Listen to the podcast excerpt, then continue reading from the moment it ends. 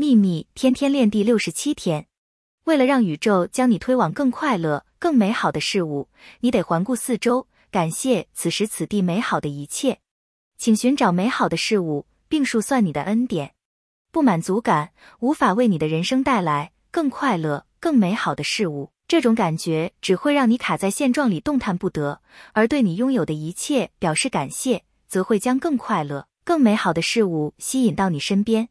记住，你就是个磁铁，而感谢会吸引来更多值得感谢的事物。愿喜悦与你同在，朗达·拜恩。